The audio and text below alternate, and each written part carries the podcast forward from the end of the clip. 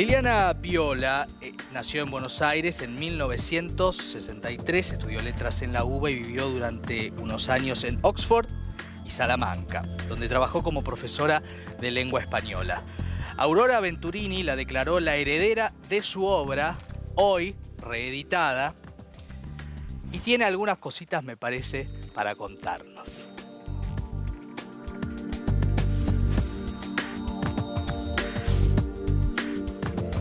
Bienvenida Liliana, ¿cómo estás? Buenas tardes. ¿qué tal? ¿Cómo estás? Un Muy gusto bien. recibirte.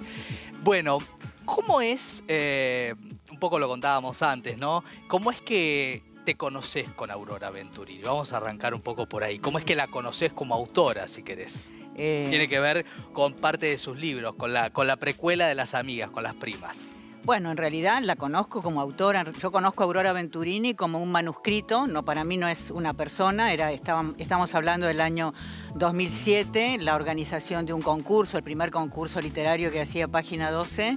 eh, y yo era una de las responsables, digamos, la jefa responsable del subjurado.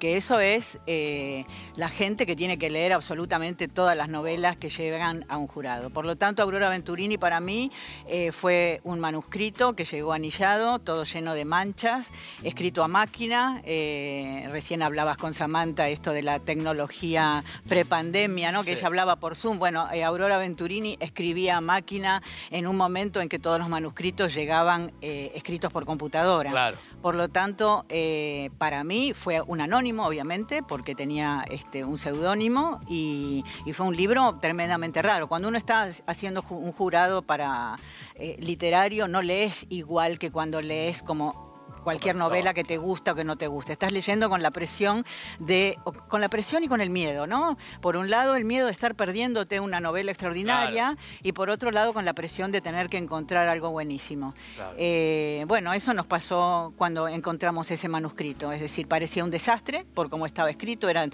pensá que llegaron aproximadamente mil novelas, así que en esa locura de pronto un manuscrito casi ilegible era algo que podríamos haber revoleado tranquilamente. Claro. Eh, las primeras páginas, como a cualquier lector o lectora le pasa con las primas luego, cuando ya lo he editado, las primeras páginas me atraparon y me di cuenta de que estaba ante alguna locura, por lo menos.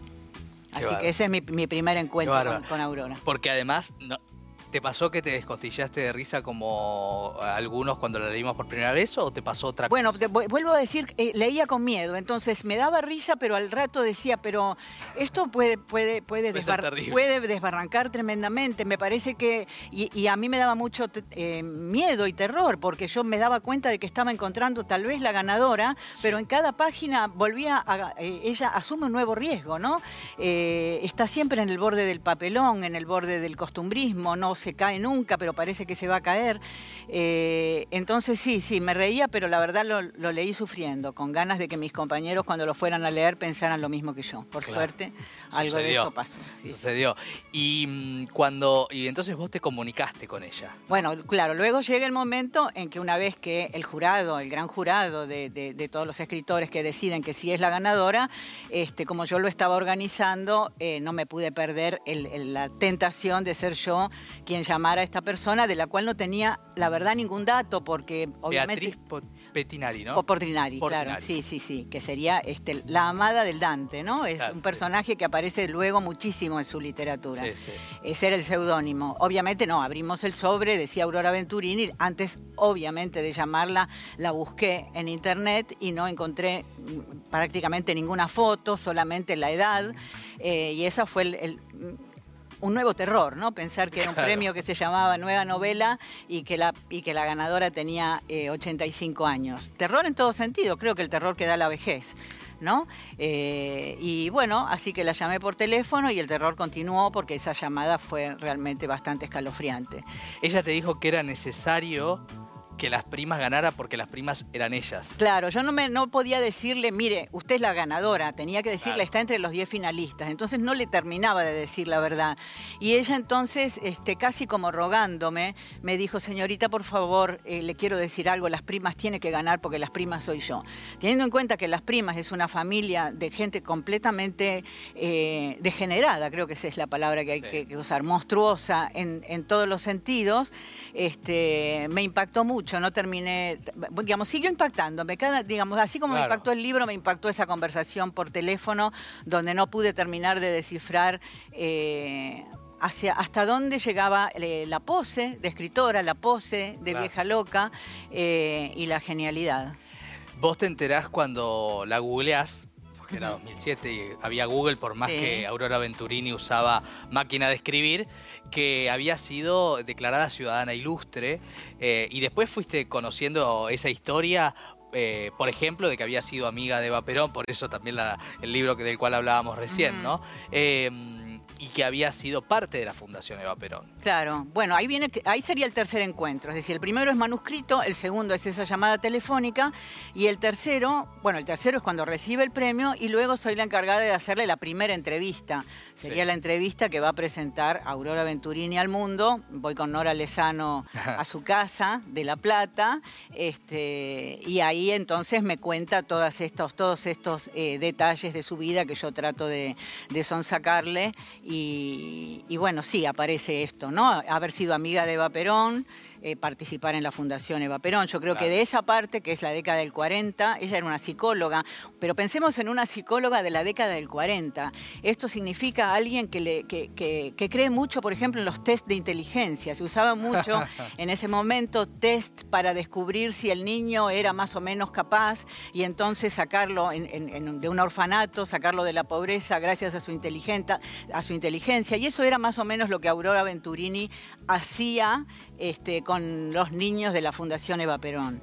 Eh, entonces la amistad viene por ahí, pero yo creo que luego en toda la literatura, todos estos personajes pobres, deformes, eh, violentados por jueces de menores muchas veces, por familias abusivas, eh, son historias que ella fue sacando de, esa carpeta de psicóloga, de la que en algún momento, pasados los años, por un lado estaba orgullosa y por otro lado también se arrepintió, ¿no? Porque esos test de inteligencia, esos test que pretenden averiguar quién es el ser humano que tenés enfrente, eh, muchas veces genera algunos problemas y algunos problemas le ocurrieron. Total. Un poquito de silencio, si puede ser, en el piso. Eh, Liliana, eh, te pregunto ahora lo siguiente.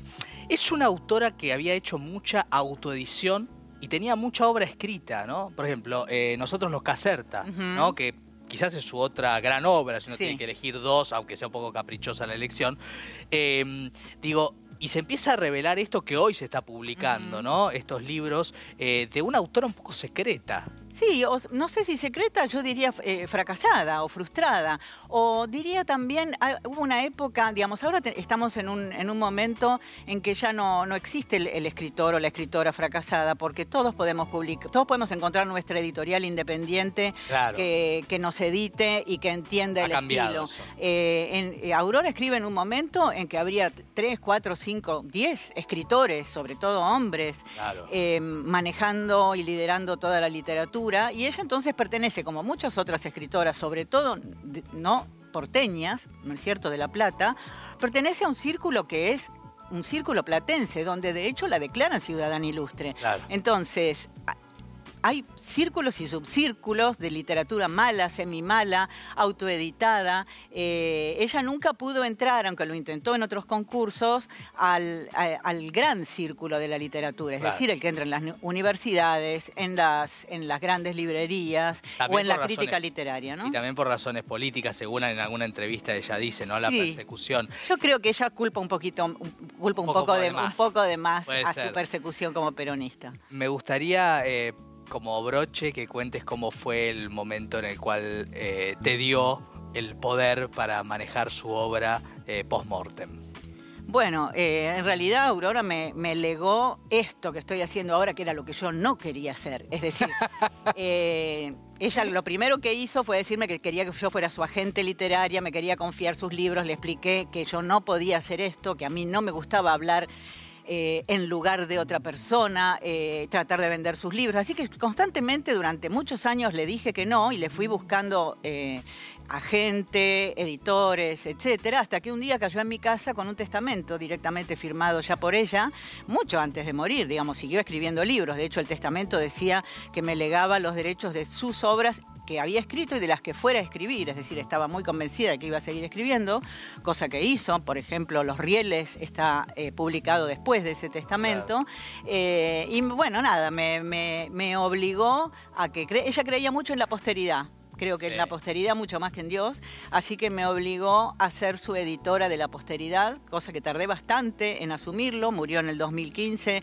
y recién el año pasado, eh, bueno, me puse a, revisar bien los papeles y ver qué hacer con una obra que es muy grande, porque en Tusquet se están reeditando, además de las amigas, que, es nuevo, entre comillas, eh, pero bueno, tiene como 30 libros más. Entre, que van a seguir saliendo. Que vamos a ver si todos van a seguir saliendo o no. Vamos, tengo que hablar con ella. Está muy bien.